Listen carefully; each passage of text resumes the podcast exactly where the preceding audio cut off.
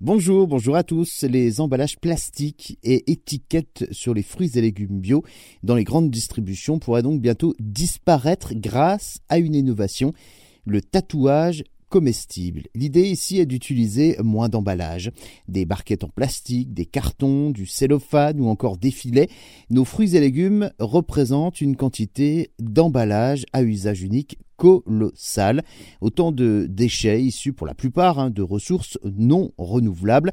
Alors au rayon fruits et légumes de nos supermarchés, les produits bio se distinguent des produits non bio par leurs emballages. Une obligation réglementaire qui vise donc à ne pas créer la confusion pour le consommateur entre le bio et le conventionnel.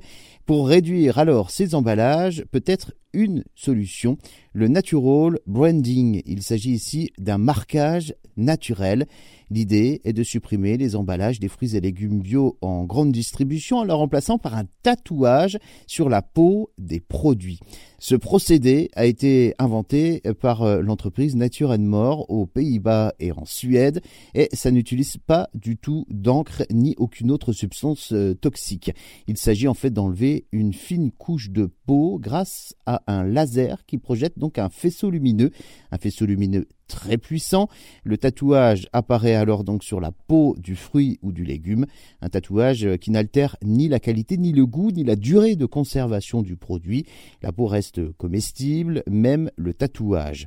Plusieurs pays se sont donc euh, déjà euh, mis à tatouer leurs fruits et légumes. Les pionniers sont la Nouvelle-Zélande et l'Australie, où le natural branding est utilisé depuis 2009. En Europe, ce procédé est autorisé depuis 2013. Il est testé sur plusieurs produits aux Pays-Bas. Plus récemment, une grande distribution belge a lancé l'expérimentation et espère donc économiser 13 millions de tonnes de déchets par an.